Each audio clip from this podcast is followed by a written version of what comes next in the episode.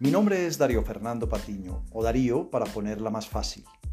Llevo mucho tiempo dando noticias, algunas muy malas, pero aunque no crean, siempre me han gustado las buenas historias y la gente que hace cosas buenas. Eso también es noticia. Amo el tinto y el vino tinto. Y ahora me estoy dando el lujo de buscar personas, no importa si son famosas o no, para grabar solito con mis propios medios unas charlas que no duran más de lo que tarda tomarse una taza o una copa de tinto.